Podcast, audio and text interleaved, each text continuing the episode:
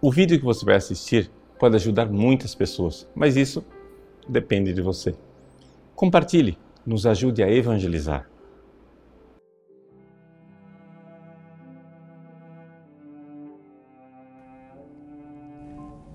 Em nome do Pai, do Filho e do Espírito Santo. Amém. Meus queridos irmãos, no Evangelho de hoje nós vemos a famosa profissão de fé de São Pedro. Esse episódio que é relatado pelos três evangelistas sinóticos em São Lucas é marcado por uma brevidade extraordinária e tem uma característica que só São Lucas nos dá a conhecer.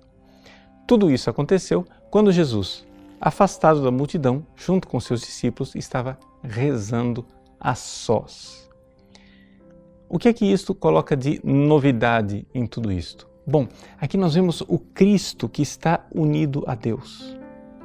São Pedro irá professar a fé, sim, tu és o Cristo, o Filho de Deus vivo, como diz a versão de São Mateus. Mas, na realidade, esse Cristo, ele está, ele é o ponto de união, ele é a ponte que une o céu e a terra. Se nós formos alguns episódios para frente, nós iremos ver que estas duas realidades são salientadas pelo evangelista, ou seja, o Cristo está unindo o céu e a terra.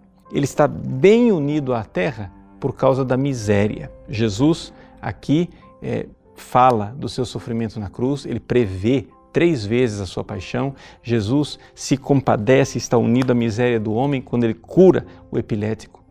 Mas ao mesmo tempo, Jesus também está unido a Deus. Ele está no alto do Tabor, transfigurado, ele é o próprio Deus que se fez homem. É somente aí que acontece o sacerdócio de Cristo. O sacerdócio de Cristo é essa união entre o céu e a terra. Então, no Evangelho de hoje, nós somos chamados a renovar a nossa fé em Jesus.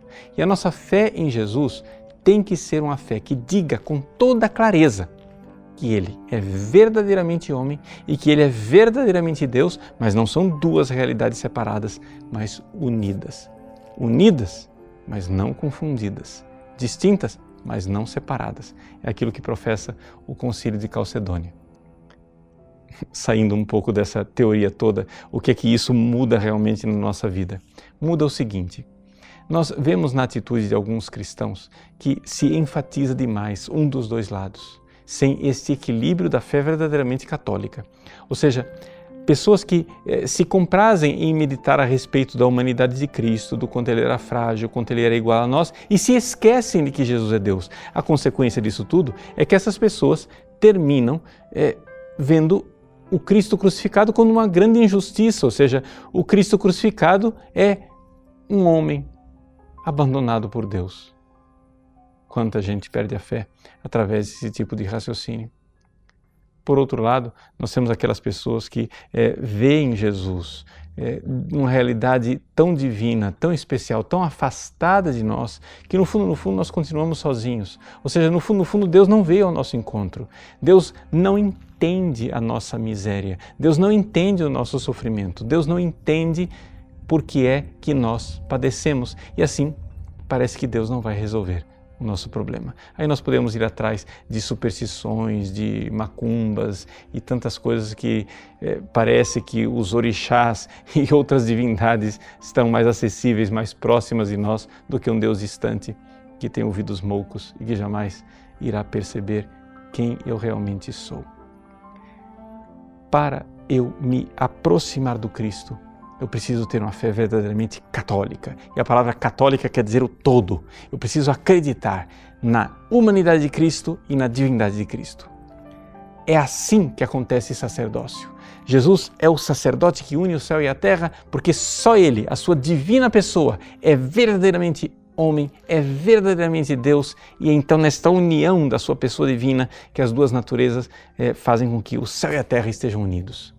Ele está tão perto de nós, diz a carta aos Hebreus, que nos chama de irmãos. Ele está tão perto de Deus que Deus mesmo o chama de filho.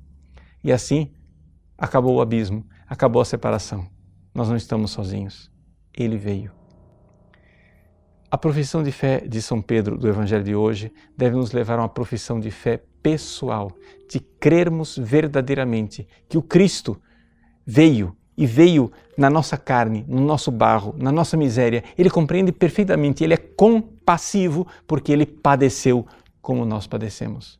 E ao mesmo tempo, ele é igual a Deus, impassível. Ele é Deus na sua bem-aventurança, na sua felicidade eterna.